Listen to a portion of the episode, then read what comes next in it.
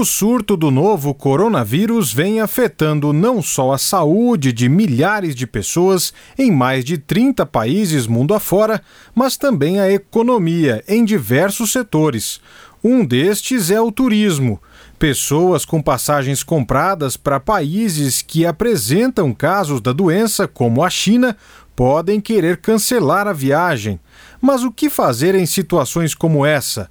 O gerente de pesquisa e cálculo do Procon Goiás, Gleidson Tomás, explica. Legalmente, não existe é, nenhuma regra que dá, que dá ao consumidor que desistir da viagem o direito de, de ser ressarcido pelos valores pagos ou o direito de alterar né, a, a, a, o seu voo, a sua hospedagem, é, sem nenhum custo. Uma das medidas restritivas tomadas pela China, por exemplo, local onde o surto teve início, foi a proibição de viagens para o exterior. Mas ainda não há proibição para que pessoas de outros países viajem para locais onde há mais casos de Covid-19.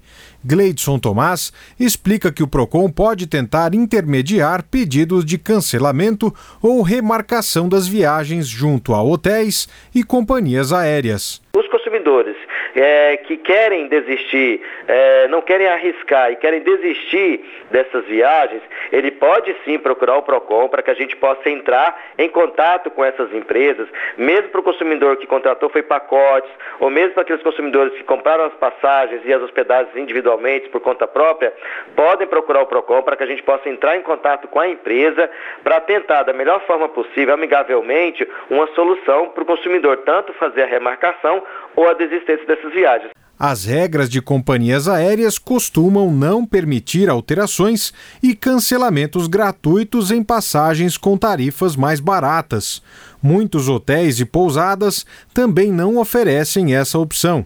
Mesmo assim, o gerente do Procon Goiás diz que já foi possível cancelar viagens, como quando houve o vazamento de óleo no litoral brasileiro, e que o material acabou se espalhando pelas praias de cidades turísticas do Nordeste e Sudeste brasileiros. Já conseguiu em outras ocasiões, como aquela do, é, do derramamento de óleo, é, alguns casos a gente conseguiu sim fazer re recomendação, cancelamento, sem nenhum ônus. Então, ou seja, as empresas aéreas elas estão também abertas a negociar com o consumidor, não só as companhias aéreas, como também a rede hoteleira. Então, por isso que a gente sugere, mesmo não tendo um direito legal previsto, é, a gente pode fazer essa tentativa para o consumidor. Se não conseguir, por, por esse processo administrativo aqui, mas o consumidor entender que ele teria sim esse direito, ele pode sim sim, tranquilamente, procurar buscar o Poder Judiciário, mas ele é alertado e orientado aqui no PROCON sobre o real direito que ele tem.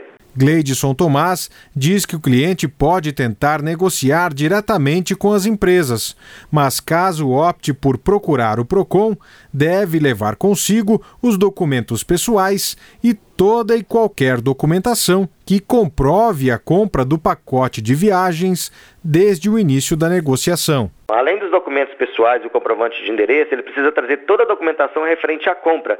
Se ele contratou esse pacote de alguma agência de viagem, toda a troca de e-mail, todo o contrato que foi assinado, se ele comprou essas passagens ou fez a reserva de hotel individualmente, toda a comprovação que ele tiver tem que trazer para a gente, para a gente poder entrar em contato com essas empresas e tentar solucionar esse problema. Nada impede que ele procure pessoalmente, né, ele mesmo por conta própria, essas empresas. Mas a gente sempre sugere que busque o auxílio do Procon, é, né, para poder tentar intermediar isso daí, porque a chance, a possibilidade de ter êxito é maior do que quando o próprio consumidor procura a empresa. O telefone do Procon Goiás é o 151.